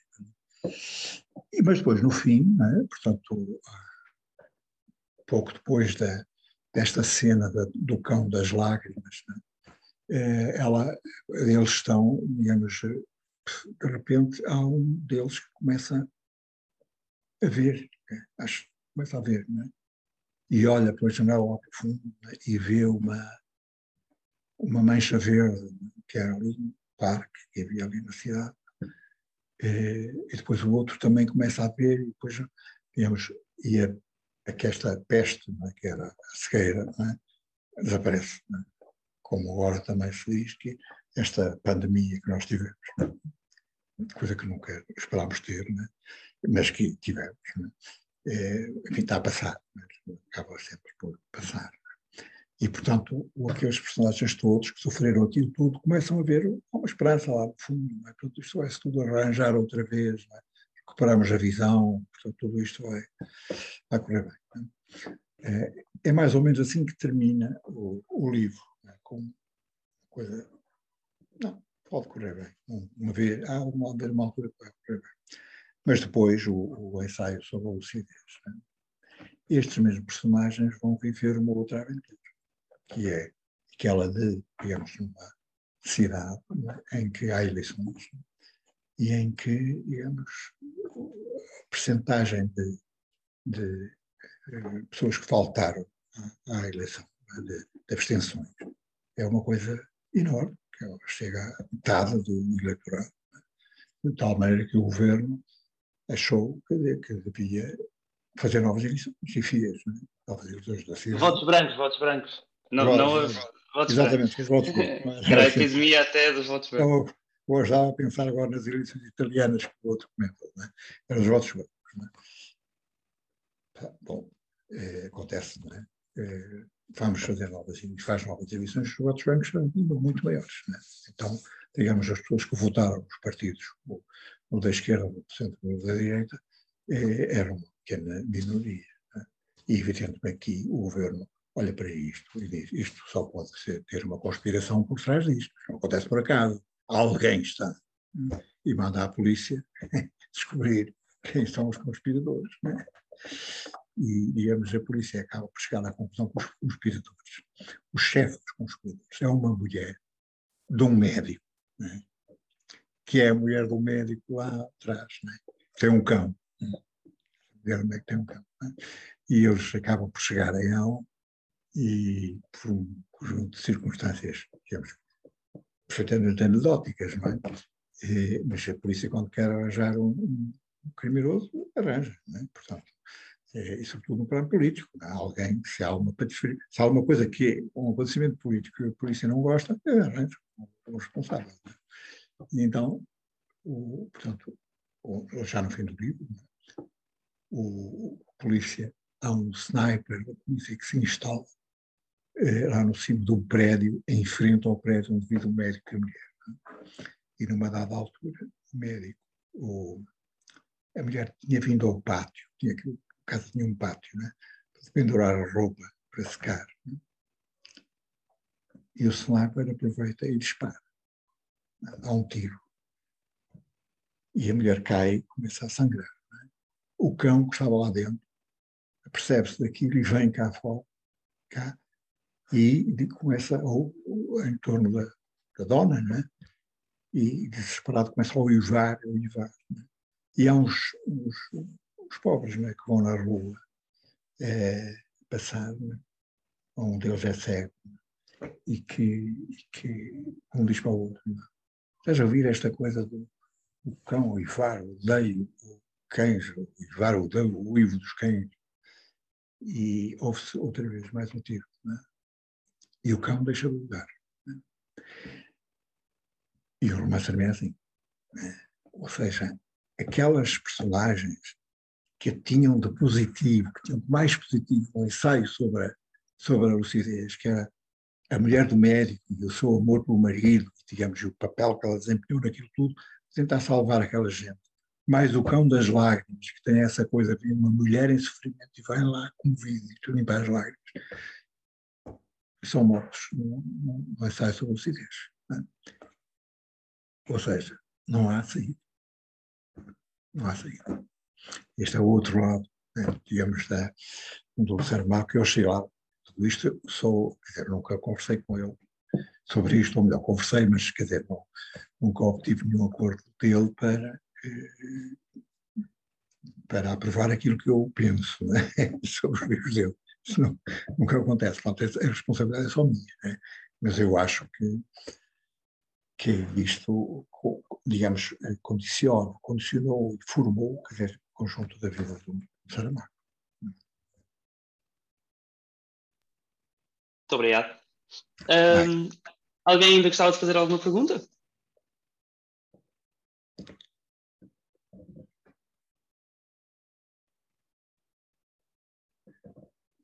Bom. Ok, temos o Vasco. Ah, Força. Uma, uma, curiosidade especulativa enorme. Se o destino, destino isso existe, mas se o destino não tivesse levado o Saramago a, a radicar-se, não ouvi bem, houve aqui uma. Diga outra vez. se o, des- se o destino de alguma forma não tivesse levado o Saramago a, a radicar-se bem, em Lanzarote, eh, e se tivesse permanecido por Portugal, os cadernos, que, que cadernos teriam sido?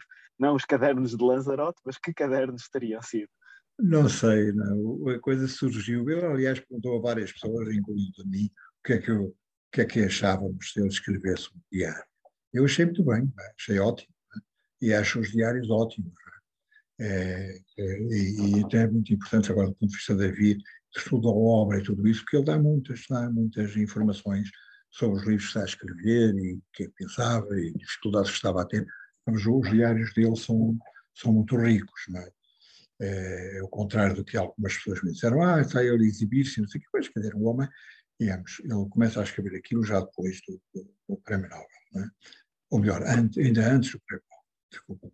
Ele deixa de escrever a, a seguir ao Prémio Nobel, porque aquilo, a confusão era tal que não, não dava tempo para escrever o que quer que fosse, não é? Mas, eh, mas eu acho que ele fez muitíssimo bem, quer dizer, ele tinha uma vida muito agitada, estava, digamos, estava em plena expansão publicação da obra dele por todo lado, portanto, fazia imensas viagens e tudo isso, e escrevia, fui aqui, fui ali, fui acolá, disse isto, disse aquilo, o outro, não sei o que, tá. Digamos, isso é perfeitamente normal e, digamos, todos os diaristas fazem isso mesmo. Não, é? não conheço nenhum diarista a quem lhe aconteceu uma coisa eh, interessante na vida e que não eh, tenho ali dentro e, e, e já li, de vez em quando vou lá ver as memórias de Thomas Mann. Ele faz, faz a mesma coisa, não, é? não faz diferente do que faz o Saramago. Mas eh, ainda bem que o es- o escreveu. é? E, e, e, portanto, se ele estivesse em Lisboa, eu acho que ele também escreveria um, um, um diário. é? Acho que sim. Agora, aquilo lá em Lanzarote, o que é que lhe dava? Dava-lhe um isolamento é? que era de alguma maneira preciso. Porque, sobretudo depois do Nobel, é? o Saramago tinha imensas solicitações para ir aqui, para ali, para é? A maior parte, eu acho que a maior parte das solicitações, ou eu, ou dizia que não podia, ou adiava. não é? E em muitos casos, digamos, dizia que não podia porque já tinha aceitado outro compromisso. É? Portanto, ele estava sempre a ser convidado. Isto é um facto. É? E há escritores que, sim, são convidados, mas não com aquela frequência e não para toda a parte do mundo. é? Mas ele era, de facto. Não é? E, e, portanto, fazia o que podia, mas quer dizer, de repente não se pode, não se pode dizer que não a tudo, não é? Portanto, portanto ia, uma cinco convites, aceitava um ou dois, pronto. E isso já era, já era muito. Né? E, portanto, esse, ele descreve tudo isso, como é que podia não escrever. Né? Agora, aquilo dava, efetivamente, ele saía e podia estar um mês inteiro, dois meses, fora de casa. Né? As pessoas saltaram de um dia para o outro, vinha aqui a Lisboa, depois ia até Madrid, depois ia a Paris, depois já agora ia a Buenos Aires, depois já agora ia não sei onde. Daqui juntava, tentava juntar estes, estes convites que tinha em blocos né, que fazia assim, dois meses, e depois voltava a Lanzarote, e em Lanzarote aquilo é, é- é um paraíso, no sentido que é um sossego. né? Embora os meus hoje, digamos, nunca se sossegado a parte nenhuma, né? porque chegam lá, nós de qualquer maneira, basta a gente ter um computador e pronto, nunca mais tem sossego. né? em todo o caso, ali. Até porque eu imagino, imagino que, que todas essas solicitações tivessem um impacto natural e, e inevitavelmente negativo na produção literária, não é? que, que tinha que continuar, é óbvio, Sim, de é? alguma maneira, mas não se nota. a profissão dele. Pois não, não não se- nota nada, ou seja, Nota, nota-se uma porque ele capacidade continua- organi- continua a organizativa dele, de alguma Exatamente. forma. Continua a publicar com toda a regularidade, até não sei se não publicou mais, já depois da, do Nobel, nessa altura, do que, com um ritmo maior do que, do que publicou anteriormente. né? Mas eh, eu acho que se ele tivesse ficado em Lisboa, eh, eu acho que ele. A ideia dele não era ficar em Lisboa, não é? Portanto, mas, por exemplo, poderia ir viver para Mafra, por exemplo, chegou a pensar nisso, né? arranjar uma casa em Mafra e ir para lá. né? Para não estar mesmo aqui, para estar assim um bocadinho afastado, porque senão então aqui era uma coisa, Era de ir ali, poder ir acolá, mas não sei onde, e ele tinha dificuldade em dizer que não. né? Isso é um facto.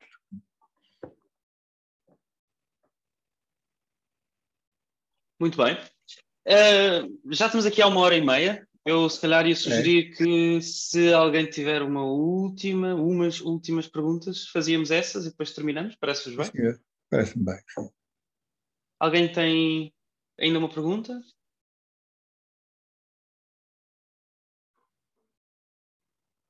Claro, força.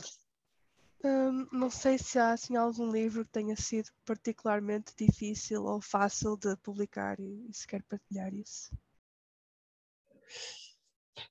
Bom, o, o Saramago, é, ele começou a ter êxito com o Levantado do Chão e já tinha, quando o livro saiu, 58 anos.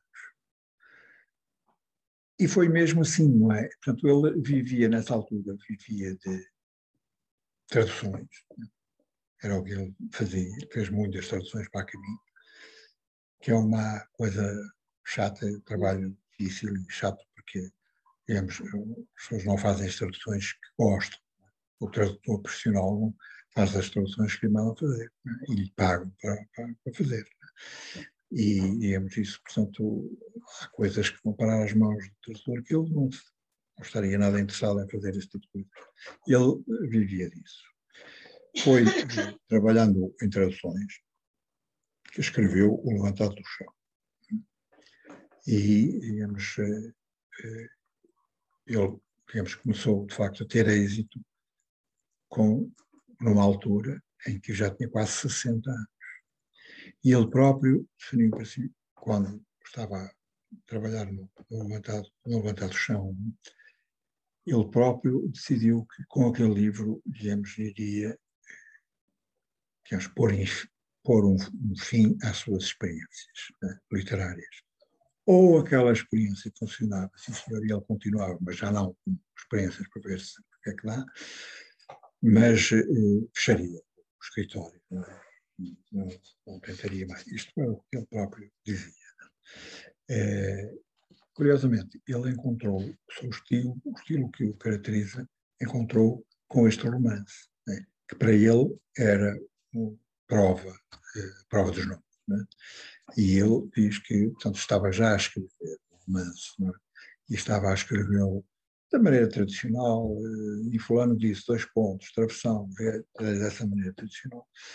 Eh, e de repente, estava, já tinha umas 40 páginas assim, e aquilo começa-lhe a sair da maneira que depois fez o estilo dele, não é? que é daquela maneira muito fluida, né? em que há um narrador, que esse narrador tem um papel fundamental na história, porque ele vai contando a história e vai, digamos, eh, é o narrador omnisciente, mas vai contando a história e vai comentando ao mesmo tempo, é? Eh, numa, num discurso, quer dizer, que é uma coisa que parece mais literatura oral do que, do que eh, a outra literatura convencional, digamos assim. É, portanto, no fundo, é uma pessoa que nos está a contar uma história. E nós conseguimos ler os livros e apreciar o livro quando os lemos desta maneira, como se fosse uma história que alguém nos está a contar. né? E damos então aqueles ritmos, perce- apercebemos os altos e baixos, os ritmos, isto aquilo, como alguém que está a contar e não alguém que está a escrever. Ele descobriu esta. E depois, digamos, começou a escrever daquela maneira, espontaneamente. Né? Depois voltou atrás e escreveu de novo essas primeiras páginas e, digamos, com isto formou o seu, o seu estilo. né? É, isto, digamos, isto é um feito considerável. Muitos escritores, digamos, anseiam por criar uma voz própria. né? Aquilo que tem a dizer precisa de uma voz própria. Mas não é, não é fácil descobrir essa mesma voz. né? E às vezes surge desta maneira inesperada, como foi o caso do Saramago. né? Já não me lembro bem qual foi a pergunta, já me perdi né? a conversa. Diga-me lá outra vez o que é que perguntou. Hum, antes de mais, queria só dizer que é um prazer conhecê-lo. Hum, a pergunta era se havia algum livro particularmente difícil de publicar ou fácil. Hum, mas eu estou Ah, a adorar a resposta. Não? Ah, Pois, quer dizer, o que acontece é, Portanto, o Saramago não tinha quem o publicasse. E mesmo este levantado, primeiro, digamos, Caminho publicou a, a peça de teatro. Mas a peça de teatro é uma coisa que os editores não gostam nada, não é? Porque, digamos, uma peça de teatro não vende nada. A poesia vende pouco e os editores publicam pouco. É? São, são pequenas editoras, em geral, é que publicam poesia. As grandes editoras não publicam. É? Porque aquelas vendas são reduzidas, escassas centenas de exemplares, não, não corre mal. É? É, mas o teatro é ainda pior, é? porque as pessoas não leem teatro. As pessoas vão ao teatro, não é? ler não, não fazem isso só pessoas que são mesmo profissionais do teatro, só essas é que. E mesmo essas, não sei, digamos, quantos atores de teatro têm o hábito de comprar livros. Suponho que não são muitos, não é? é isto também não tem dinheiro, não tem cá, o teatro não dá grande dinheiro é? para essas coisas. É? Mas, eh, mas, digamos, quando ele, portanto, ele uh, publicou esse na Caminho, mas esse ele foi diretamente a Caminho, porque ele sabia isto, porque ele já tinha sido editor, ele foi editor há alguns anos, né? e conhecia todo este mundo. Né? Mas depois do o, o, Levantado do Chão, ele ainda esteve em duas editoras a propor o livro, recusaram o livro. Né? E ele foi então ao caminho que tinha publicado a peça. Né? Portanto, não era fácil, digamos, naquela altura, não lhe era fácil publicar um livro. Né? Mas acontece que, com o Levantado do Chão, o Levantado do Chão teve um imenso êxito. Né? e foi logo né, um, também um êxito comercial. Né? E foi um êxito de crítica. Né? toda a gente, muita gente, muitos críticos literários, ai, coração, não sei o quê, olha aqui uma coisa realmente nova, não sei o quê, do ninguém estava à espera, não sei o quê, ninguém estava à espera que o Saramago se, se saísse com aquela coisa. Também houve este efeito surpresa, né, que, que ele muito beneficiou, ficam tudo à espera, né? E agora, naturalmente, que a editora ficou contentíssima com aquele êxito todo. Né? E ficámos logo à espera do próximo. Né? Durou dois anos, né? porque o Muriel começou em 82. Mas, quer dizer, aqui já não havia dificuldade em publicar. Né? E, e, e o, o Muriel do Convento teve ainda mais êxito. A partir daqui, não foi, portanto, não se pode dizer que tenha sido difícil eh, ele eh, publicar, porque nesta fase da sua vida, o primeiro livro teve êxito e os outros foi, foi na sequência. Mas, digamos, ele uma vez mostrou uma carta, não vou dizer os nomes, não vale a pena, é? mostrou, essa pessoa já não existe, já morreu, não é? mostrou-me uma carta de que um editor, outro editor, grande editor, prestigiado, assim escreveu, dizendo, olha, mais ou menos isto, olha, consta que a Caminho está com grandes dificuldades, está em risco de eh, falir e tal, se você quiser passar para aqui, eu recebo com todo o prazer. isto, isto, é o normal. E, e, mas, quer dizer, naquela altura, por exemplo, certa altura, já ninguém eh, punha de lado a hipótese de vir a publicar o Saramago, mas ele nunca teve uma espécie de hesitações. Né? Ficou ali e nós tratávamos bem. Né? E, portanto, criou-se né, também relações de amizade por isso que depois o prenderam definitivamente ali, ali a caminho. Como ele tinha tido, não tinha sido há uns 10 anos, editor, né? desculpa, ele foi editor do, do José Luís Miguel, né? E eu até, até há uma correspondência dele com o José Luís Miguel que eu publiquei, né? a caminho, publicou essa correspondência que é muito interessante. Portanto, ele era, ele conhecia bem que era, que era uma, uma, uma, uma editora, que é que consistia esse trabalho, os problemas não, que, que existiam, né? e pronto, depois ele era uma pessoa séria, correta, portanto, não tinha nenhuma queixa da caminho, não tinha motivos de queixa, as coisas corriam bem, né? e, e, pronto. Claro, se vendesse muito pouco, digamos, quando um autor vende pouco, a tendência é para que as coisas, relações com o editor, se estraguem. É? É, mas no caso dele não é assim. E nós também éramos muito militantes, não é? Portanto, fazíamos e acontecia. Então, é, cheguei a fazer, quando saiu um livro novo, fazer 25 lançamentos. sessões de lançamento aí pelo lado. Ele ia, ganhavam essas coisas. Havia também, na caminha havia também esse espírito de militância. Né? Como eu também era militante, havia esta coisa, a gente andava ali porque gostava, não é? Não é porque não andava a vender livros para vender livros. Para vender livros era só um pretexto, não é? Era isto. Muito obrigado. Clara, está respondido? Está sim.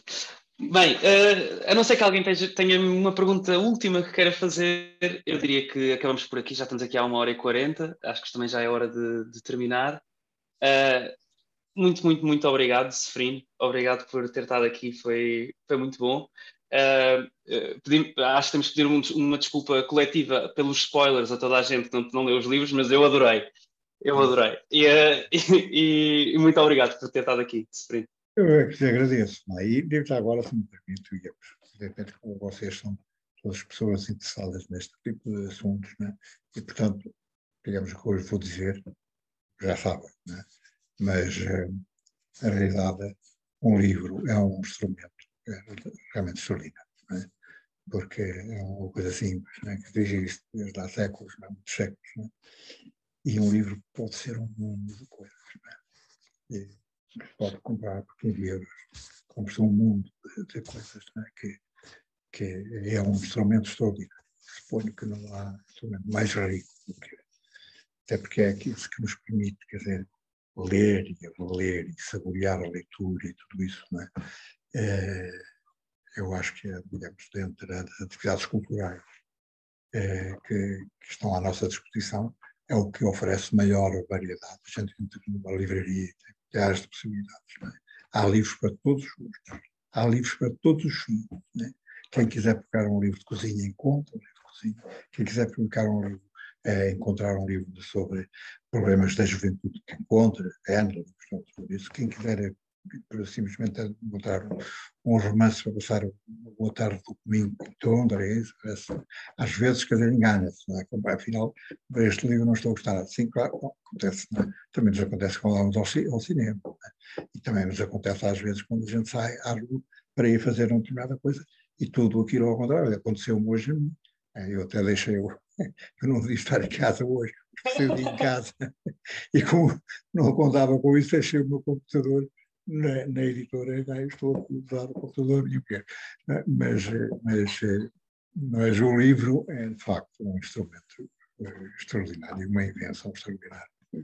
Portanto, eu aconselho, quando estiverem assim mais desanimados das coisas, escolham um livro para ver que aquilo passa. Bom, Sim, e se for do Saramago até vão rir e, e exatamente, portanto, exatamente, exatamente. Tem livros para tudo, é? tem de todos os gostos, e é perfeitamente admissível, porque às vezes há uma certa ideia de que é uma coisa como a música clássica. Há uma certa ideia que a gente tem que gostar de tudo. É? Se não gostar de tudo, é porque não percebe. É? E, portanto, a gente é obrigado a gostar de tudo. Agora, não é assim. É? Há música clássica boa e música clássica má, assim como há livros bons e livros maus. Há livros bons para mim e livros maus para si, e que não são bons para si. Digamos, há toda uma variedade infinita, mas é, nunca se perde nada em escolher um bom livro e passar uma tarde de chuva, como estas aqui, a ler. Desejo muito boas leituras. E obrigado. Muito obrigado. Obrigado. E, bem, foi mais uma edição do, do Ask Me Anything Fumaça. Muito obrigado por terem estado aqui este tempo todo e até já. Boa noite. Obrigado. Boa noite. Boa noite a todos. Obrigada, boa noite. Obrigado, Deus. Obrigada, boa noite.